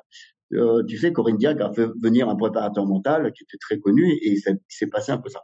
Et dans tes entretiens, tu entends que bah, dans le vestiaire, ça se passe mal et que mmh. ça pourrait même exploser dans le vestiaire et que je pourrais même, moi, être en difficulté. Mmh. Et donc, tu, tu entends ça, tu comprends ça, tu sors de ces entretiens et tu es à côté de moi et tu travailles avec moi. Et puis un jour, ça explose. Et moi, j'apprends que tu le savais. Mmh, et là, bon, il y a principe constitutionnel, mais je pourrais même le traduire comme une forme de trahison. Autrement dit, on est tous les deux dans l'avion. Mmh. Tu sais que dans, au fond de l'avion, il y a une forme de piratage, que c'est en train de me pirater, la, la, la, me mettre une bombe dans l'avion. Un virus dans l'ordinateur. tu le sais, et tu continues à, à faire en sorte qu'on vole mmh. au-dessus de l'Atlantique et qu'on va se scratcher. Ouais. Mais tu me dis rien. Et quand on se scratch, j'apprends que tu le savais. Tu vois, il y a un truc qui est Mmh, mmh, qui est un mmh, peu ambigu. Et on s'est retrouvés, nous, préparateurs mentaux, dans ce genre de situation un peu euh, en déséquilibre. Euh, et, donc, on a structuré ça et on a clarifié les, les choses. Et c'est pour ça qu'on a dit, il y a un, un espace de, de psychologie de, dans lequel on va faire une, de la psychologie et du psychologue et un espace de préparation mentale où là, on va clarifier la, la, la posture. Et dans cet espace de préparation mentale, on ne fait pas de diagnostic, on ne fait pas de bilan psychologique, et on ne préconise rien par rapport à, quelque chose. Par contre, on est plutôt dans ce qu'on appelle entre guillemets des thérapies brèves. C'est-à-dire là, on va utiliser de l'hypnose, on va utiliser euh, mmh. euh, de la PNL pour résoudre le problème en une séance ou deux séances. On n'est hmm. pas là sur euh, des, des, des, thérapies de 10 euh, séances en préparation mentale. C'est sur le bord du terrain, en 5 minutes, il faut que la personne change. C'est, euh, y a, on est à une échéance d'une Champions League, à une semaine, la fille, elle est au fond du trou, faut qu'elle remonte. Alors dans, dans, dans, cette histoire que tu nous révèles, on s'adresse à la fois aux spécialistes, aux experts, aux pratiquants on s'adresse aussi d'ailleurs à ceux qui consomment entre guillemets, c'est pas péjoratif hein, le terme de consommer, hein, consommer un préparateur mental, utiliser, euh, euh, payer, peu importe le terme, prendre des services d'un préparateur mental. On, s'adresse aux deux, deux, personnes, mais on comprend dans ce que tu nous dis que le prêtre mental, euh, c'est pas lui qui sait tout faire, quoi. Il, il, accepte l'idée déjà qu'il y a une partie qui lui appartient pas, mais euh, et qui va dire ça c'est pas moi, c'est plutôt de l'ordre de la, la, psychologie avec différents types de thérapies d'ailleurs, plutôt bref comme tu veux au passage, et donc c'est l'intelligence de pouvoir dire je mets au service du coach des outils qui ne sont pas les miens, je les connais, mais je les mets au service et moi je peux me rendre utile par rapport à ma, ma spécificité. D'ailleurs, euh, toi, je, je, pense que dans, dans la prep mentale, c'est pas toi qui fais tout. Tu as aussi une équipe, tu as des personnes qui vont travailler sur la prep mentale.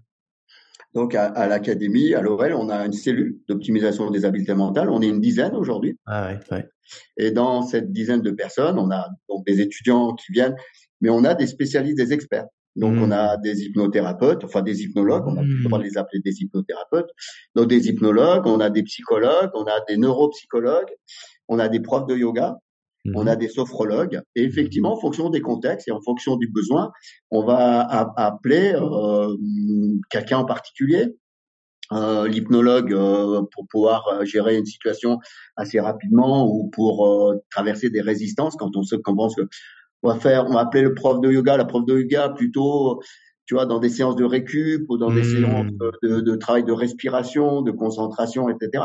On va appeler le, le spécialiste de la PNL pour apporter des outils euh, euh, de switch, de, de, de, construction rapide de, de quelque chose. Voilà, euh, effectivement, on est assez innovant à l'OL hein, d'ailleurs hein, par mmh. rapport à ça, parce qu'il y a très très peu de clubs qui sont organisés, structurés autour de, de cette dimension-là, comme mmh. on l'est. On a dix personnes, je te dis, et ces dix personnes sont des spécialistes de quelque chose. Et moi, aujourd'hui, je ne fais que manager ça pratiquement. Ouais, c'est ça. Donc, du coup, tu as, le management de euh, l'optimisation mentale, mais ce que toi, tu as appelé l'habileté euh, mental. Je trouve que le terme est assez puissant d'ailleurs. Et tu manages tout ça. Ouais, c'est ça. Ouais. Donc, quand tu étais parti passer par, comme tu l'as dit, d'ailleurs, dans ton expérience, tu es passé par le terrain. Après, par le terrain, tu as commencé à mettre en place des protocoles. Euh, et puis, finalement, de ces protocoles, tu t'es associé avec une autre personne euh, qui a apporté sa science. De ces, de ces protocoles établis avec l'aspect très euh, théorique, tu as pu toi aussi, après, créer une sorte déjà à l'époque d'académie où tu as pu transmettre ces, ces, ces compétences. Et là, dans le monde du professionnalisme du football, là, pour le coup, tu as managé la structure en créant euh, bah, de toutes pièces, visiblement, en tout cas, et sur mesure, en tout cas, pour cette structure académique euh, et professionnel avec les filles, et ben tout un staff. C'est ça. Alors, c'est pas moi qui suis à la genèse de ça à l'OL. Hein. Il y a, quelqu'un qui était là avant moi, qui s'appelle Jean-Yves Augier, mmh. euh, qui est euh, qui était cadre technique à la Fédération française de foot, qui était tout seul au départ mmh. et qui a été confronté. Il était d'abord responsable pédagogique et puis il était confronté à ce genre de demande qui était mmh. Comment développer les habiletés. C'est en 2014 et bon, il a fait appel à moi pour me dire est-ce que en hypnose, il est venu me chercher pour l'hypnose. Ouais, à la spécialisé dans l'hypnose, c'est ça. C'est ça. J'étais hypnothérapeute à l'époque et il m'a dit voilà, on a des joueurs à haut potentiel mmh. euh, pour lesquels on a essayé plein plein de choses, euh, même des sanctions, euh, on a essayé plein de choses on a, on a vraiment envie de les accompagner, mais on est coincé et les coachs sont un peu coincés. On voudrait essayer un truc qui s'appelle l'hypnose. Je sais que tu en fais. Il me dit, est-ce qu'on va voir si ça marche? Parce que c'est peut-être euh, bon. Et en fait, je suis arrivé, j'ai fait quelques séances avec des joueurs. Ils se sont rendus compte que c'était euh, plutôt euh, efficace. Mhm. Et en fait, euh, mais il me disait surtout, ne dis pas que tu fais de l'hypnose. Hein. Ouais, ça fait peur. c'est comme les préparateurs mentaux. Ou la mental, j'ai, affaire des débiles mentaux. Du coup, c'est ça. comme tu disais tout à l'heure, c'est un peu subtil. Les, les, termes sont importants. Du coup, donc, mais toi, tu bah quand même par cette porte-là, la, la porte de l'hypnothérapeute. Euh, hypnothérapeute, hein, c'est bien le bon terme. Ouais, c'est ça. c'est ça. Et après, ça t'a permis justement d'intégrer cette structure pour l'étoffer et la, lui, lui, rendre une certaine cohérence plus globale, quoi. Ouais. Alors, je précise juste hein, sur le sur le, le, hypnothérapeute, c'était à l'époque. Aujourd'hui, on ne peut plus appeler les, les, les hypnoseurs les hypnothérapeutes. Donc, on les appelle les praticiens en hypnose, euh, des hypnologues, etc. Donc oui, c'était c'était utiliser une technique. Et en fait, l'idée après, ça a été de monter un projet et, de hmm. et que ce projet s'inscrive dans la vision de l'académie et du centre de formation. Donc, on a beaucoup travaillé avec le directeur de, de, de l'académie, euh, Jean-François Vulliès, qui est toujours directeur. En fait, la difficulté de la dimension mentale, c'est que du, du, projet, ça s'inscrit, ça, le, ce concept, ou en tout cas cette façon de travailler, euh, moi je dis percoler. C'est comme un percolateur. C'est ça, hmm. ça s'infuse tout doucement dans la hmm. culture. Et en fait, dans une organisation, et notamment sur cette dimension-là qui est un peu tabou, etc. La, la, la, richesse et la réussite, c'est quand on réussit à l'intégrer dans la culture du groupe. Autrement dit, au début, je te donne un, euh, exemple. Hein, au début, quand on me voyait, les gamins faisaient ça, ils ne me regardaient pas. À table, ils disaient oh, putain, c'est préparateur mental. Et quand on, ils venaient, c'était comme une punition. Tu vois, un hmm. peu, c'est, on les prenait un peu avant l'entraînement ou au milieu de l'entraînement, bon, etc., etc. Aujourd'hui, et, donc nous, c'était un projet. Donc, ça veut dire quoi? Ben, C'était écrit, euh, on a mis en place des choses, mais ce n'était pas institutionnalisé comme c'est aujourd'hui. Si tu as, si tu es à l'académie, il y a des tableaux, les gamins s'inscrivent tout seuls sur le tableau et ils peuvent venir frapper à la porte. Alors, je suis venu à l'académie et j'ai vu ton académie. Donc moi, je, je, sais que tu peux pas l'ouvrir à tout le monde. Évidemment, on n'a qu'une envie, c'est de voir comment ça se passe. Mais les amis, c'est impressionnant de voir ce, bah, ce côté euh, euh, les, les, jeunes euh, arrivent là et c'est eux qui sont quand même assez, euh, c'est eux les pilotes, c'est eux les drivers. c'est ça, c'est ça. Ils pas une, une, structure, une systémique qui leur est, ah, voilà les gars, tu commences 1, 2, 3, 4. Les, les, on voit bien qu'ils sont très très libres entre guillemets de pouvoir euh, comprendre et ça nous ramène d'ailleurs à ce que tu as fait d'ailleurs quand tu étais avec les gamins, les, tu parlais tout à l'heure des 6 ans, mmh. les 12 ans, etc. Bah d'identifier quelle est ma problématique, de pouvoir m'imaginer avoir la solution, mais c'est moi qui vais décider, c'est moi qui suis acteur et je pense que tu es en face de toi, bah là aussi, on va imaginer différents processus en fonction de l'âge. Euh, des gamins, c'est péjoratif de dire comme ça, mais des jeunes en tout cas. Et pareil aussi pour les pour les filles qui peuvent comprendre qu'elles ont euh, des besoins qui sont spécifiques en toutes circonstances, euh, en fonction de leur schéma. Alors comme tu pour venir d'ailleurs, individuel, eux dans le groupe, mais aussi collectif. Alors la, systémie du groupe. C'est ça. on travaille sur ces deux dimensions-là. On mmh. travaille beaucoup sur l'accompagnement individuel, mais on travaille aussi sur l'accompagnement des équipes. Et là, on travaille avec les staffs pour les aider à développer des, des process de cohésion, des, des, ateliers, etc., etc.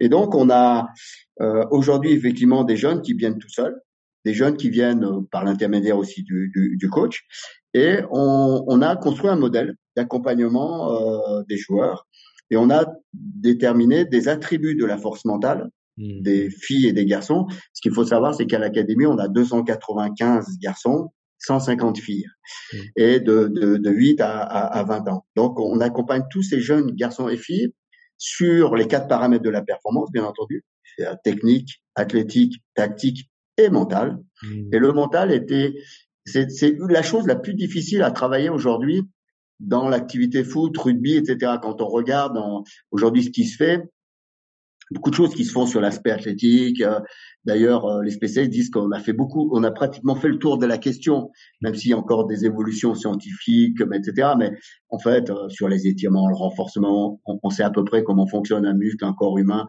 à peu près. Par contre, dans ce qui se passe dans la tête, on est à l'âge de pierre et mmh. les neurosciences disent que bah, comment se construise une pensée, comment se construise une émotion. Euh, voilà, euh, on dit qu'on a euh, des milliers de pensées par jour. Comment on fait pour pour faire en sorte qu'elles arrivent, qu'elles s'enlèvent, qu'elles, pourquoi les pensées d'hier reviennent aujourd'hui? Bon, il y a encore euh, la manière dont le circuit, comment quelque chose qu'on voit se transforme en circuit nerveux et se transforme en image. Bon, il y a encore des avancées. Et au niveau mental, aujourd'hui, on est à l'âge de pierre. Mmh. C'est-à-dire qu'on on, il y a encore plein de choses à découvrir certainement, et on attend aussi que les, les neurosciences nous, nous, accompagnent autour de, de, ça. Néanmoins, nous on a, on s'est appuyé sur notre expérience et sur euh, ce qu'on sait, et on a des attributs de la force mentale, et on a modélisé un peu la manière dont le sportif, fille ou garçon sur le terrain, euh, traite des informations et euh, doit être concentré sur cette capacité à traiter des informations parce que la performance va se jouer là-dessus sa capacité à traiter un certain nombre d'informations, de les discriminer, ces informations, de décider quelle est l'information la, la, plus importante et de décider ce qu'il faut faire d'un point de vue technique ou athlétique. Et autour de ça, ou à côté de ça, il y a ce qu'on appelle, nous, des perturbateurs ou des distracteurs potentiels. Et ces distracteurs sont soit à l'extérieur, soit à l'intérieur, en mmh. interne. Et la plupart des distracteurs vont être dans, sa, dans la tête du, du, joueur ou de la joueuse. Et ces distracteurs sont de l'ordre de la préparation mentale. Hmm. Et c'est là qu'on va travailler. Et on dit qu'il y a trois dimensions dans les distracteurs, liées à l'environnement, liées à la relation à soi, et liées au projet. Et on va travailler sur ces distracteurs en faisant en sorte que quand il y a un clignotant qui se met au rouge, on essaye de, de faire en sorte qu'il devienne orange et puis qu'il devienne vert. Hmm. Alors c'est fantastique parce que tout ce que tu nous as euh, partages depuis le début, on voit bien pour ceux qui nous voient, mais on entend bien aussi euh, que dans ta tête, quand tu nous expliques les choses, à chaque fois, il y a des cases. Il y a un tableau et il y a des cases. Et à chaque problématique, hop, toc, je sais que je vais aller dans telle case. Moi, je l'ai vu, ce tableau-là, d'ailleurs. On va pas le révéler parce que c'est, c'est c'est un puits de science. Ça, et ça, se résume à un tableau qui est assez simple en finalité. Moi, je l'ai vu. Euh, on va pas le révéler parce que c'est ton, c'est ton protocole. C'était, c'est, c'est, c'est spécifique à l'OL, évidemment, à l'académie. Mais c'est, c'est fantastique de voir à quel point toi ça va très très vite dans ta tête pour euh, décrypter finalement une problématique individuelle ou collective, de se dire je vais pas apporter la solution parce que de toute façon, ça ne fonctionnera pas si j'apporte comme ça euh, le mon entrée plat dessert. Voici le menu, il n'y a plus qu'à consommer. Non, ce serait non. Par contre, tu vas mettre en place une dynamique et euh, de progression, d'amélioration de l'individu ou du groupe. Et en plus de ça, ce qui est génial et je confirme parce que quand j'étais dans ton bureau, je voyais les jeunes qui venaient, ils allaient sur le tableau et ils s'inscrivaient spontanément. De même, voilà, je vais voir le psy, je vais voir le coach, je vais faire ma séance de yoga. Donc c'est eux qui drivent vraiment. Alors il y a des choses c'est groupé et là pour le coup il n'y a pas de négociation. Il faut être à l'heure les gars et c'est telle séance et là, évidemment, il y a une rigueur et il y a de la discipline. Et à côté de ça, il y a aussi cette liberté d'expression pour pouvoir euh, être son propre driver, améliorateur sur sa performance et sa performance, comme tu l'as dit, mentale, même si on sait qu'on n'a encore pas vu grand chose, pas fait grand chose pour optimiser les processus mentaux c'est sans fin en fait parce que t'es moi je te remercie Dani euh, Nadi excuse-moi c'est par c'est par habitude que je dis Dani mais c'est Nadi vous l'aurez tous compris. Et donc euh, on a on a c'est passionnant c'est passionnant. On a j'aimerais vraiment poursuivre euh, cet cet échange avec toi et je pense tout le monde aussi On parlera beaucoup moins de l'équipe pro féminine parce que là, on rentre vraiment dans, dans, dans la très haute performance et c'est confidentiel, etc. Pour autant, euh, peux-tu nous rappeler le palmarès de l'équipe féminine? Parce que c'est quand même euh, l'équipe numéro un en France et même au-delà en Europe. En Europe. peux-tu nous rappeler un petit peu le palmarès de l'équipe féminine de l'OL bah, Ils ont huit Champions League, championnat d'Europe. Euh, X fois, euh, je sais plus, euh, 14 fois championne de France, je crois. Ouais, ouais. Euh, X fois, euh, je sais plus exactement, euh, de France, mmh. vainqueur de la Coupe de France. Ouais, Donc c'est c'est dur. C'est dur.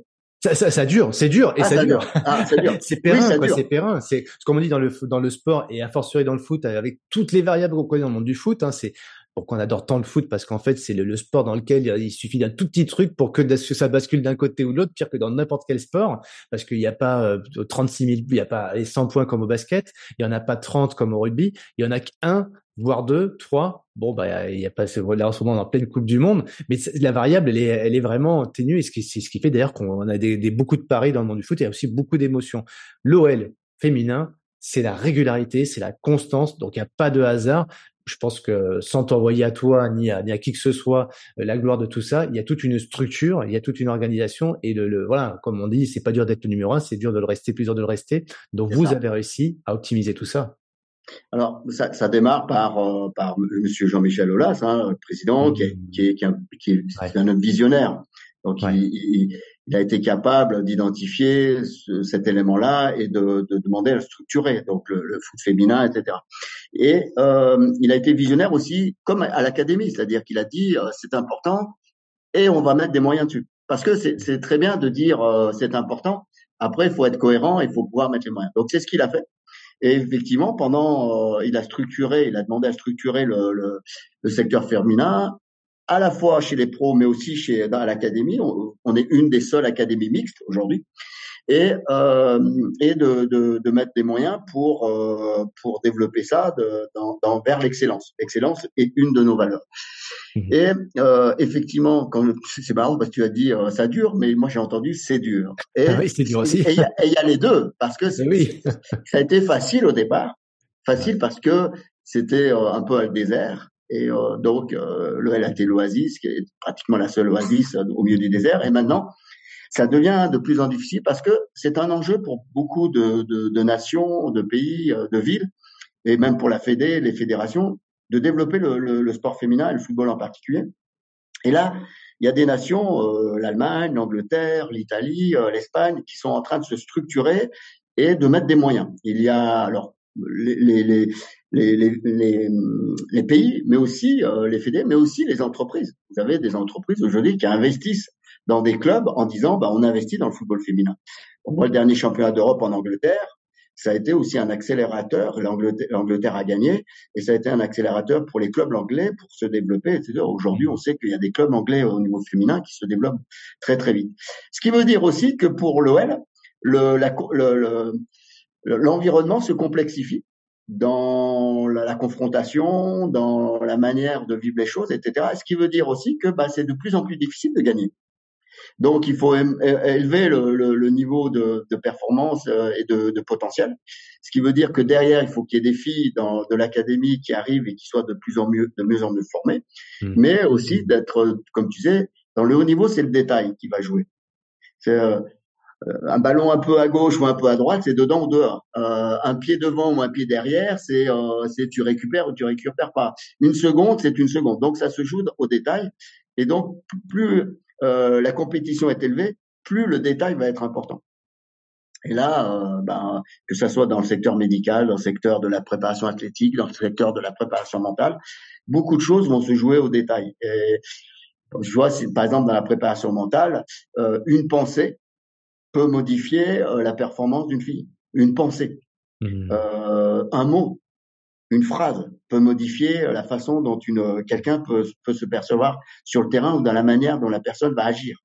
Et c'est intéressant parce que dans ta conférence d'hier, j'ai retrouvé ça euh, de manière un peu euh, redondante sur tous les sur toutes les euh, les discours des personnes des sportifs de mots. C'est un jour j'ai entendu mmh. où j'ai il y a un moment déclencheur, les gens, les, certaines personnes, il y a un moment déclencheur, c'est quand ma mère m'a dit ça, ou quand mon coach m'a dit ça.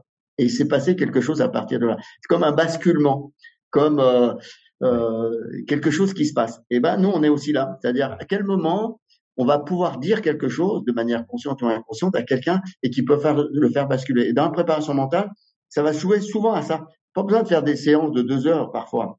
Hmm. Des fois, c'est euh, ce matin, j'étais euh, au bord du terrain avec les filles, et il suffit parfois que j'appelle une fille après l'entraînement ou entre deux exercices pour lui dire quelque chose et pour l'aider à prendre conscience de quelque chose ou à lui demander de se concentrer sur quelque chose de particulier. Et euh, mais voilà, donc c'est. Ah, c'est le point de bascule, c'est le petit déclic des fois. Et ah, tu as raison. moi, je suis absolument euh, fan de ce que tu viens de dire parce que l'élément déclencheur, le petit truc qui va faire qu'à un moment donné, euh, on va ça va nous toucher au plus profond de nous. C'est ça et qui va derrière générer peut-être une émotion, puisqu'on sait que l'émotion va dégager l'action derrière, et après cette action qui va amener bah, justement à du développement, de l'accélération, de nouvelles expérimentations, etc., et qui nous amène, bah, comme on a vu, on a pu le voir, vous aurez tous fait la corrélation entre euh, l'expérimentation professionnelle de, de Nadi, mais aussi son parcours à lui. Parce que ton mmh. parcours, justement, on a bien vu qu'il y a eu à un moment donné euh, un contexte, l'environnement, les violences, les conflits, etc. Aussi un élément déclencheur euh, au sein d'une rencontre en plus avec une personne dont tu nous as parlé. Et puis là, bah, derrière, ça a déclenché tout le reste là, qui t'a amené à toi à, à, à, être dans cette, ce niveau d'excellence dans lequel tu, tu es. Euh, en plus, le, football avec tout, ce, tout le, le fantasme qu'il y a dans cet univers, avec des choses qu'on ne peut dire, d'autres qu'on ne peut pas révéler. et donc, on va respecter ça évidemment. Mais euh, moi, je, j'adhère complètement à tout ce que tu nous as partagé et c'est, c'est vraiment extrêmement riche. Donc, je pense, j'espère que vous aurez apprécié. Je pense que c'est un, vous aurez pris des notes.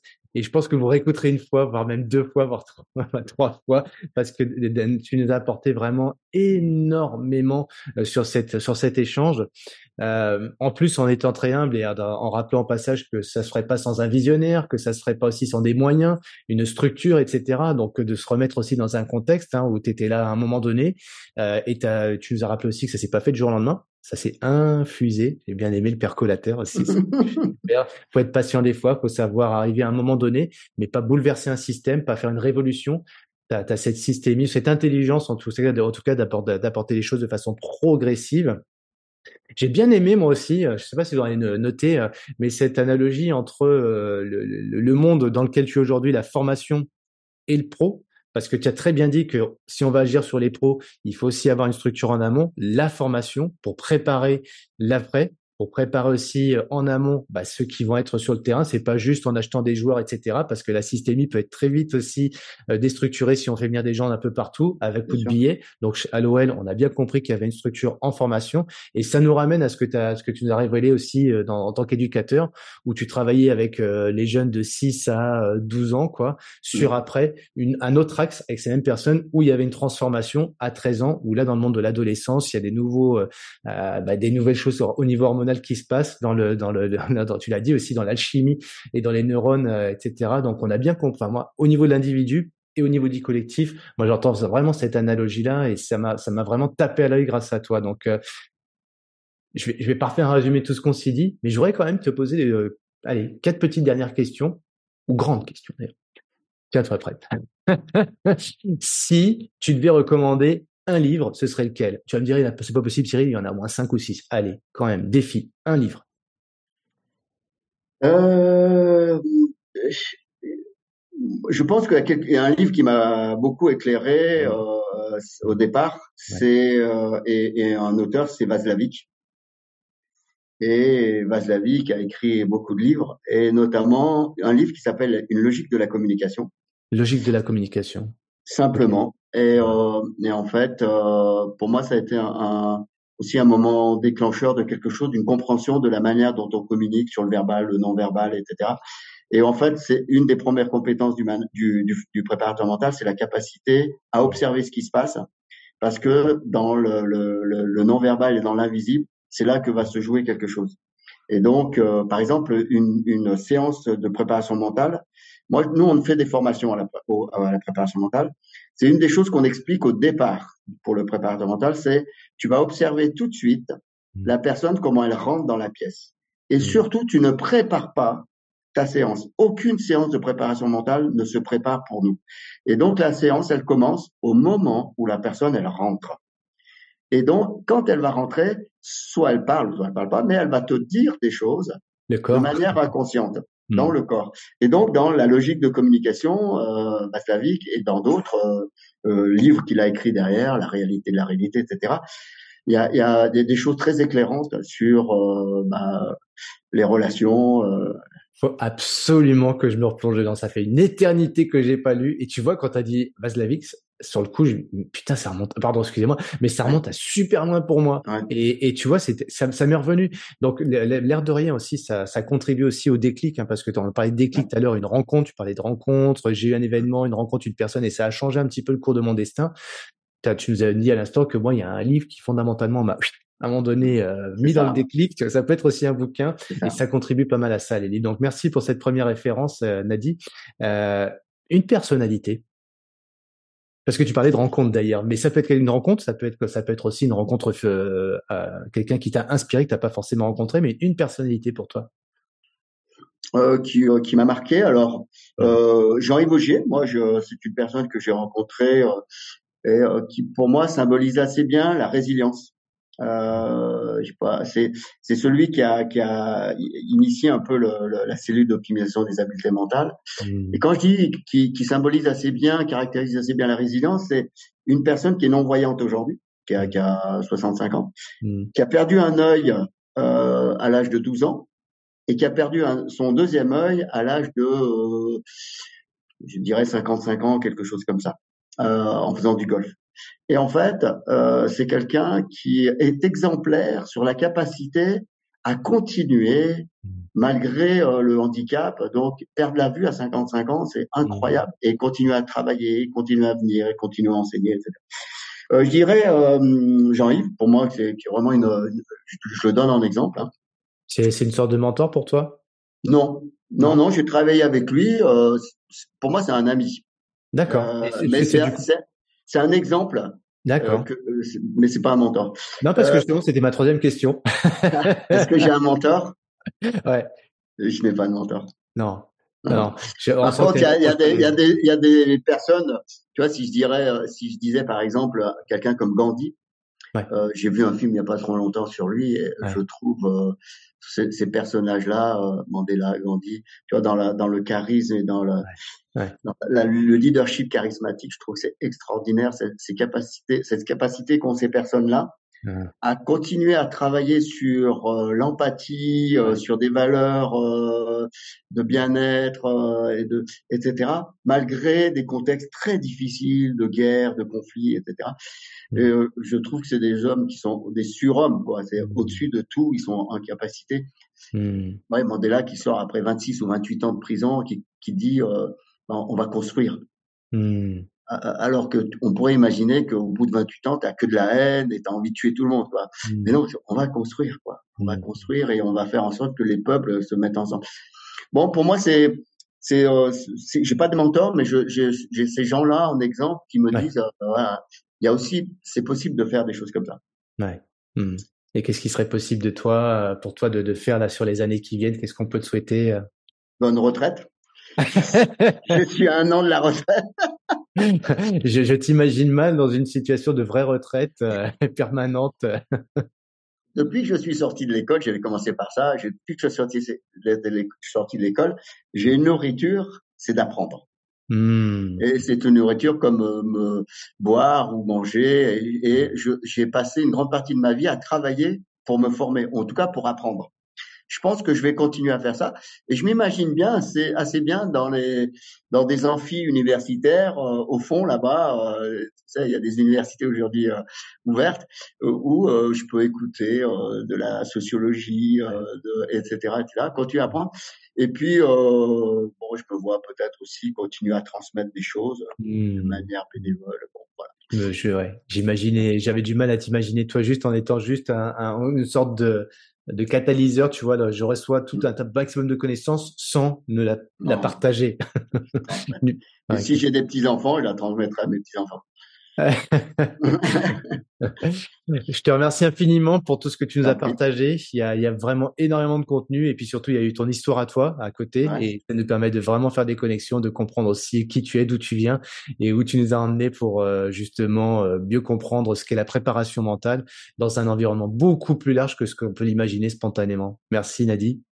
Merci Cyril. Et euh, je disais que la, la, préparation mentale, une des premières compétences, c'est l'observation. Une deuxième compétence, c'est l'écoute. Et je trouve que tu as cette grande qualité-là. Ben, merci pour, pour ça, en tout cas. Ben merci en tout cas de nous, de nous, de nous envoyer autant par rapport à cette écoute. Donc, euh, je t'ai manipulé euh, en t'écoutant un maximum pour que tu renvoies un maximum d'informations à nos auditeurs et pour que tout le monde devienne champion de sa vie et champion de ma vie.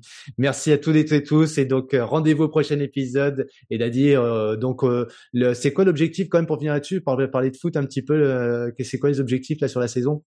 Bah, y a, des échéances qui arrivent euh, et qui sont assez fortes. Euh, donc il y a Dijon pour les filles euh, ce, week-end. Après la semaine prochaine, il y a Zurich en Champions League. On enchaîne tout de suite sur la même semaine l'OL et la semaine d'après on a Arsenal. Donc on a une quinzaine de jours là qui sont assez intenses et qui vont être cruciaux par rapport aux, enjeux et pour vraiment qu'on gagne ces, ces quelques matchs là. Hmm. C'est tout ce qu'on vous souhaite. Beau succès à toute l'équipe. Merci, merci Cyril. J'espère que cet épisode vous aura plu. Si c'est le cas, n'hésitez pas à le liker et à le partager sur vos réseaux sociaux. Si vous souhaitez rentrer en contact avec nous, vous êtes les bienvenus. Chez Champion de ma vie, on aime les rencontres, on aime les opportunités. Vous pouvez nous vous abonner directement à notre chaîne YouTube, mettre des commentaires, on répondra à chacun d'entre eux. Et si vous souhaitez en savoir plus, vous pouvez aussi aller directement sur le site championdemavie.com. On est là pour vous aider à atteindre tous vos objectifs. On vous souhaite un maximum de motivation et on vous donne rendez-vous au prochain épisode Champion de ma vie. À très bientôt.